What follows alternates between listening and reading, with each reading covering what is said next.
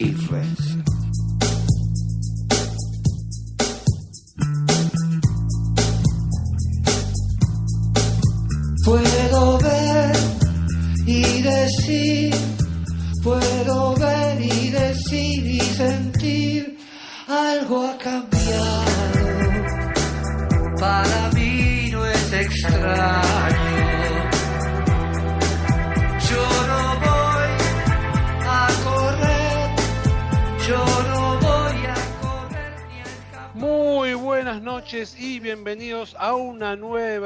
de TMO por el aire de MG Radio, un programa semanal con toda la información del rugby que la vas a tener acá, en lo que nos comprometemos a poner todo de nosotros para que vos te llegue lo mejor. Esta es la novena de una semana muy especial, ya que recordemos que el campeonato que logró el seleccionado nacional de fútbol, muy merecido, estamos muy contentos por esa situación, pero también, además, es la antesala del comienzo del torneo de la urba que el próximo sábado ya va a tener sus primeros partidos. Quédate y comunicate con nosotros durante la semana, como siempre te decimos, a través del Twitter, TMO-radio. Seguinos y escribinos. Por WhatsApp lo puedes hacer al 7005-2196. El mensaje que recibe Gabriel en forma inmediata me llega a mí a través de la salita de WhatsApp y no solamente eso, sino que está al mando de las palancas de la consola para que nos puedas escuchar. La app del celular es la forma más rápida, como siempre te decimos. También lo puedes hacer por la página de la radio, mgradio.com.ar. Hoy tenemos bastante información. Tenemos Pumas, Urbas, partidos de las ventanas, la gira de los Lions, la clasificación en Sudamérica, la Super Cup y mucho más. ¿A dónde te vas a ir? Escuchá la primera canción de Tom Petty y cuando volvemos, kick off a el programa.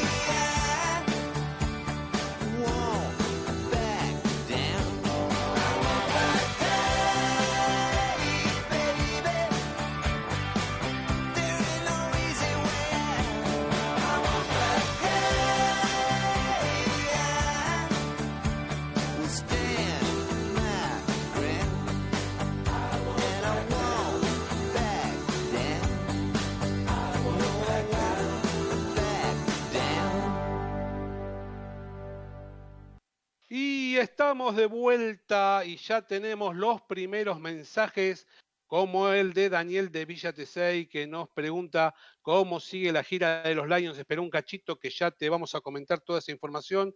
Y hace en el programa anterior, en Código Deportivo, Oscar de Belgrano también se comunicaba y nos preguntaba cómo venía el tema de la urba. Eso va a ser en el segundo bloque. Y ahora arrancamos con las noticias internacionales y la temporada del Top 14 2021-2022 ya tiene todo definido, ya que se dio a conocer el fixture del Top 14. Todo arranca el 4 de septiembre con Perpiñán y Biarritz como nuevos integrantes del grupo. En la etapa regular se va a jugar hasta el 21 de mayo para dar paso a las fases definitorias a partir de ese momento.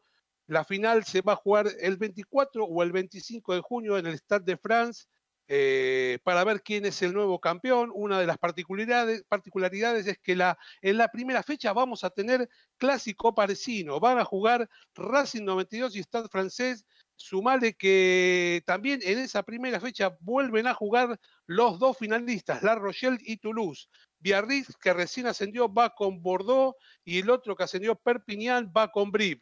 Como ya sabemos, hay muchos argentinos en torno al torneo francés y es una gran oportunidad para ver mucha presencia nacional ahí en el campeonato que se juega en Europa.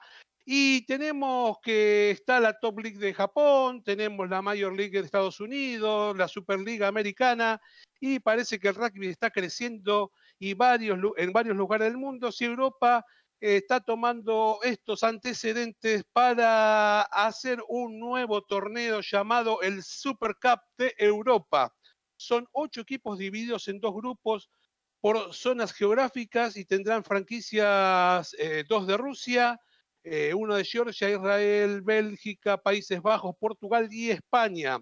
La conferencia este estará conformada por eh, el equipo de Georgia, los Lions, eh, Tel Aviv Hit de Israel, el STM y el Lokomotiv de Rusia, y la zona oeste va a ser el Bruselas de Bélgica, el Delta de los Países Bajos, los Lusitanos de Portugal y Castilla y León, Iberia de España. El torneo comienza el 20 de septiembre con partidos de ida y vuelta, clasificando los dos mejores de cada zona a semifinal y final que se jugarán el mayo del 2022. Una de las posibilidades es que el campeón tenga derecho a jugar la Challenge Cup. Así que es una oportunidad para estos equipos de segundo nivel de alguna manera. Y se está pensando para futuro sumar a los equipos rumanos. Hoy no podían jugar ya que les faltaba cumplir con algunos requisitos y dicen que tienen mucha confianza en que puedan sumarse a la competición con el objetivo de abrir una nueva ventana de competición de equipos de países menores en el rugby europeo. Tenemos como para Daniel, que los Lions, eh, los Sharks jugaron la revancha contra los Lions y nuevamente marcaron mucha diferencia ante un rival que no pudo ponerse ante el poderío del equipo europeo, que solo en los primeros 40 tuvo alguna oportunidad. Eh, con un primer tiempo equilibrado, el parcial había sido de 26-26, pero en el segundo tiempo los muchachos de Europa apretaron el acelerador y sacaron mucha diferencia. Todo pudo desencadenarse cuando el medio Crown de los Sharks vio la roja y por un, eh, por un cabezazo desleal, codazo desleal. A partir de ese momento comenzó la lluvia de puntos de los Lions. Vigar aportó muchos puntos ya que pateó 11 veces y solo erró en tres oportunidades. Con la llegada de los cambios, los sudafricanos aportaron mucho poder, pero no pudieron cambiar el resultado y perdieron 71 a 31 eh, con el equipo europeo. Pero lo que se esperaba era el partido de hoy con gran entusiasmo porque hoy se jugaba contra Sudáfrica A, un equipo que tiene el 70% de los jugadores de los Springboks con muchos campeones del mundo. El partido, la verdad, eh, donde fue donde Sudáfrica A arrancó con todo eh, y con mucha presión en la defensa pudo mantener su gol en cero. no dejaron a los visitantes acomodarse, hicieron eh, cometer muchos errores a los europeos y llegaron los puntos de los sudafricanos con 2-3 terminando el primer tiempo 17 a 3, mucha diferencia en favor de los sudafricanos. En el segundo tiempo las cosas no cambiaron mucho y los Lions pudieron marcar recién cuando los sudafricanos jugaban con 13. El partido terminó 17 a 13. Los locales este, aguantaron en defensa y marcaron cuando pudieron y los Lions jugaron lejos de su campo, jugaron en su campo, lejos del gol contrario y no pudieron mantener, el, mantener el nivel de otros partidos. El sábado juegan contra los Stormers y el primer partido importante con los Springos será el día 24.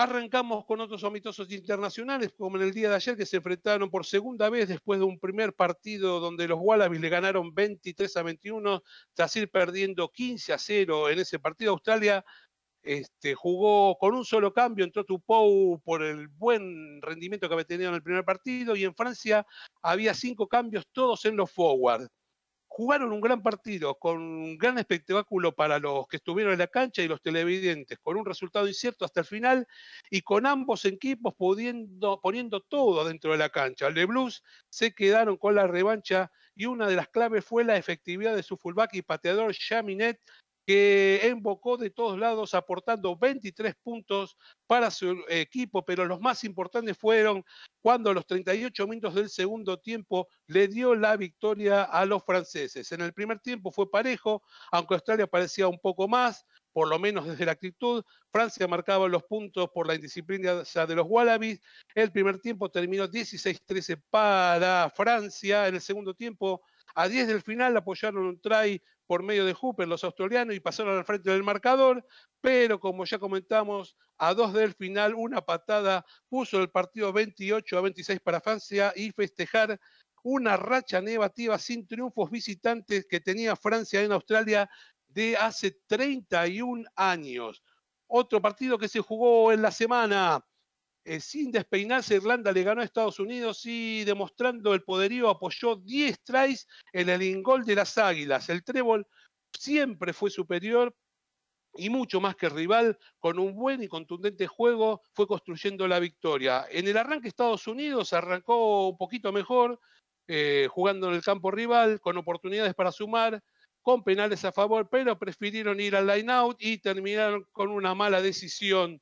Eh, la fuerte defensa de Irlanda sumó un ataque quirúrgico, comenzando ahí la lluvia de tries que fueron al vestuario con un parcial de 31 a 3. Ya en el segundo tiempo no se bajó la intensidad, los de Irlanda siguieron atacando con la ventaja de un hombre de más, ya que los visitantes sufrían la expulsión de uno de sus jugadores y el partido terminó 71 a 10 en favor de Irlanda. Los jugadores de los Lions eh, eh, que, están en, Sudáfrica en este momento, le dieron la oportunidad a otros que jugaban poco eh, en, esta ventana y para ello este, aportaron en las dos victorias que tuvieron los irlandeses en esta ventana. Estados Unidos, la verdad, se va a tener que preparar y agarrar papel y lápiz y anotar dónde se equivocaron, porque vienen los partidos con Canadá para ver quién es el afortunado que gana en el norte en el camino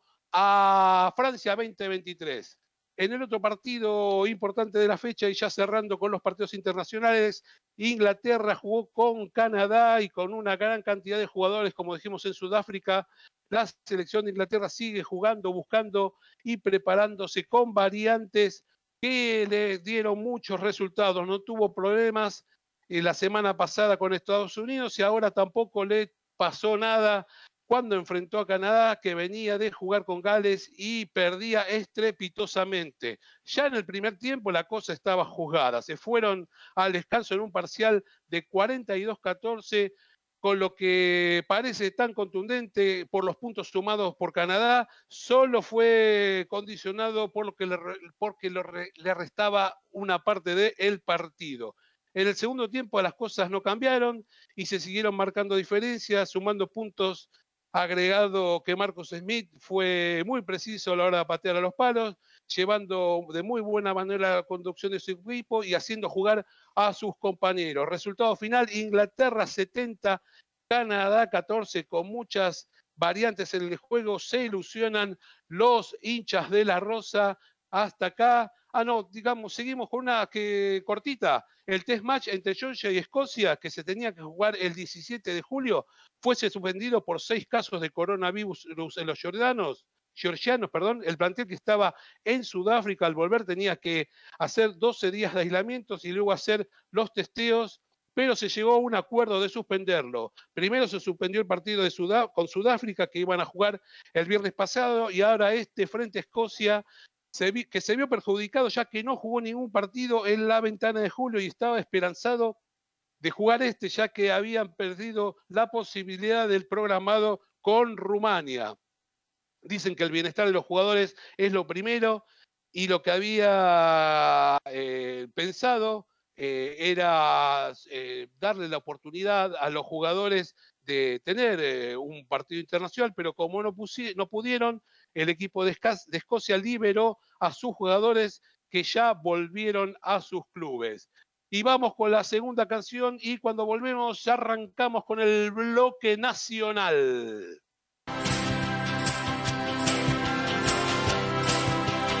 Vamos. Yo sé que no soy culpable.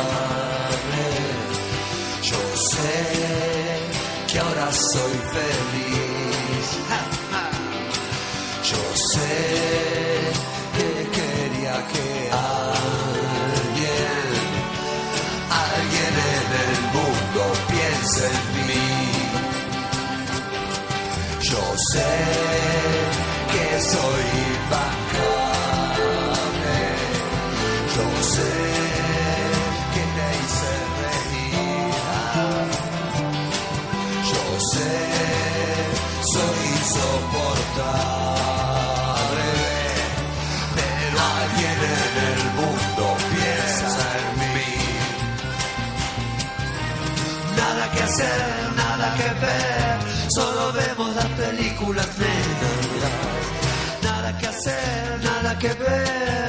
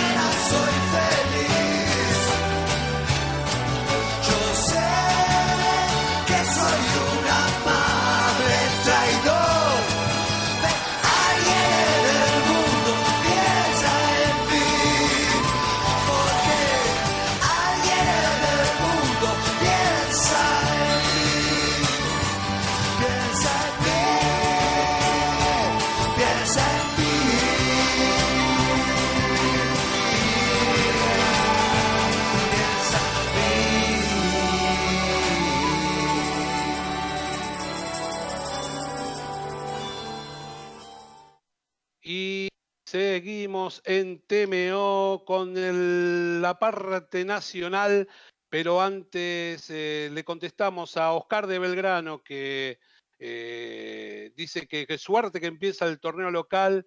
Muy buen programa, excelentes temas musicales. Gracias, Oscar. Estamos todos también pendientes del comienzo del torneo de la urba. En un ratito la info de, de esa situación. Y también Ricardo de Liniers que nos escriba, que dice que cree que el sábado es una buena oportunidad y que los Pumas le van a ganar a Gales.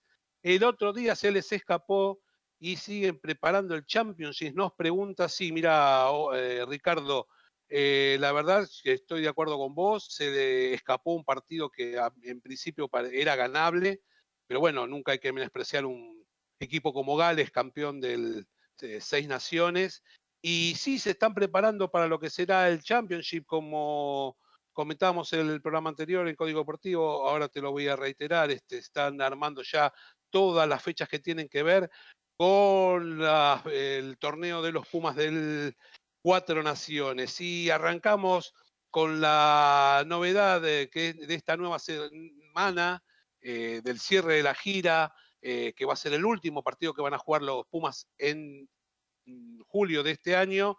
Eh, se confirmó la baja de Piereto, que tuvo una lesión en el partido frente a Rumania, que Carrera sufrió un golpe en la cabeza del partido contra Gales y también está en veremos, que se esperaba una dura sanción para Malía y se confirmó esta dura sanción, le dieron tres fechas y no va a poder jugar el próximo partido frente a Gales ni los dos partidos frente a Sudáfrica. Y Moss y Delgui venían evolucionando de dos lesiones menores, así que no fueron considerados para el partido frente a Gales de la semana pasada y arrancó la semana como siempre, como todos los lunes, eh, con un algo no muy exigente, con movimientos livianos y por la tarde vieron videos y gimnasio. El martes sí, como siempre, hacen un movimiento de alta intensidad eh, con el regreso de Imov, se pareó un equipo tentativo. Así que hoy miércoles este, no fue un día de descanso y seguramente en el día de mañana se van a dar a conocer el equipo que va a jugar el frente a Gales el próximo sábado. La ventana de noviembre, eh, Irlanda confirmó que su calendario para ese, para ese mes y ya es oficial, los Pumas van a jugar el último partido del año el 21 de noviembre eh, en Irlanda, en el Aviva Stadium, como parte de, la ventana de, de ese mes. Recordamos que también van a jugar con Francia en el Stade de France el 6 de noviembre y van a enfrentar el 13 de ese mismo mes a Italia. Eh, siguen confirmándose las noticias con respecto a los Pumas, ya que Newcastle y Canberra van a ser las ciudades donde van a jugar frente a los Wallabies. Recordamos que los Pumas eh, arrancan el torneo del Cuatro Naciones el 13 de agosto frente a Sudáfrica, pero Australia Rugby dio a conocer que el primer partido será donde los Brumbies hacen de local en un estadio para 25 mil personas en la ciudad de Canberra y el segundo partido será en la ciudad de Newcastle, donde los Pumas el año pasado empataron 15 a 15 con los Wallabies y en el segundo partido contra los All Blacks perdieron 38 a 0. En el ranking seguimos en el noveno lugar, ya que el empate y los puntos que se sacaron no sirvieron para alcanzar a, a Escocia, que está octavo. Así que vamos a ver cómo se va a dirimir este último fin de semana, si los Pumas pueden llegar a, pasar al octavo puesto. Y ya te comento también que este fin de semana pasado se jugó el partido entre Chile que le ganó y Brasil que le ganó en un triunfo clave para clasificar al Mundial 2023. Los chilenos que la próxima semana tendrán la fecha libre le pasan la pelota a los brasileños que tienen que enfrentar a Uruguay este próximo fin de semana. En el primer tiempo fue trabado y con muchas imprecisiones, pero ambos equipos tuvieron oportunidades y marcaron varios puntos. En el segundo tiempo, el protagonismo pasó por los pateadores y si bien Brasil pudo descontar sobre el final, el pateador chileno volvió a estirar las ventajas de 10 puntos y el partido terminó 23 a 13 en favor del Brasil. Los cóndores respiran con una victoria que los acerca a Francia de todas maneras, es algo muy difícil para ellos llegar a un mundial y Brasil se quedó con las ganas y tiene que enfrentar a Uruguay y tendrá que ganar para mantener algunas posibilidades. Y por suerte el certamen del top 12 vuelve este sábado 17 de julio, según lo había decidido el Consejo Directivo, respetando algunos de los protocolos correspondientes con la autorización de las autoridades competentes ya tenemos que se va a poder jugar este fin de semana que viene el certamen que iba a empezar en principio el 17 de abril, pero tuvo que postergarse por la ola de contagios. Para esa época registró el área metropolitana del, y del AMBA muchos eh, casos de coronavirus, así que los partidos Ahora se jugarán sin público, no utilizarán los vestuarios, los jugadores deberán llegar cambiados y tendrán que retirarse cuando termine el partido. Eh, no vamos a tener almuerzo de camaradería ni tercer tiempo, todo informado en el sitio oficial de la urba. Si por alguna razón no se pudieran jugar los partidos, no habrá sanciones para ninguno de los involucrados. El torneo tendrá una ronda de clasificación para después quedar dos zonas de seis equipos para poder llegar a semifinal y final y no habrá descenso. Finalizado, eh, finalizará el 11 de diciembre y el sábado con todos los partidos que van a empezar a las 16 horas. Vamos a tener Pucará, Alumni Los Tilos, Cuba San Luis, Newman Casi, Indú y Belgrano Regatas. Cuando termine el partido, el referee eh, elevará un informe a la Comisión de Competencias para que cada club cumpla con el protocolo y como sabemos en algún momento hasta se había discutido, vamos a, ver, a jugar con Scrum disputado y va a estar también vigente la tarjeta azul la semana que viene te explicamos bien de qué se trata. Y hasta aquí llegamos, terminó una nueva, la novena de TMO, otra semana donde te informamos de todo el rugby y nos quedaron cosas afuera, inclusive. Apostamos a que la pases bien, con buena música, mucha info y con la ansiedad de saber que el torneo de Buenos Aires ya está por empezar. Un saludo para Gabriel que siempre está no solo en las palancas, sino también desde otros muchos lugares. Un agradecimiento especial para los oyentes, hasta para algunos de ellos que ya los puedo reconocer por sus nombres. La verdad que desde el primer día siempre con las mismas ganas y nos despedimos hasta el próximo miércoles 23.30 horas y como siempre decimos que tengas una semana con punto bonus. Chau.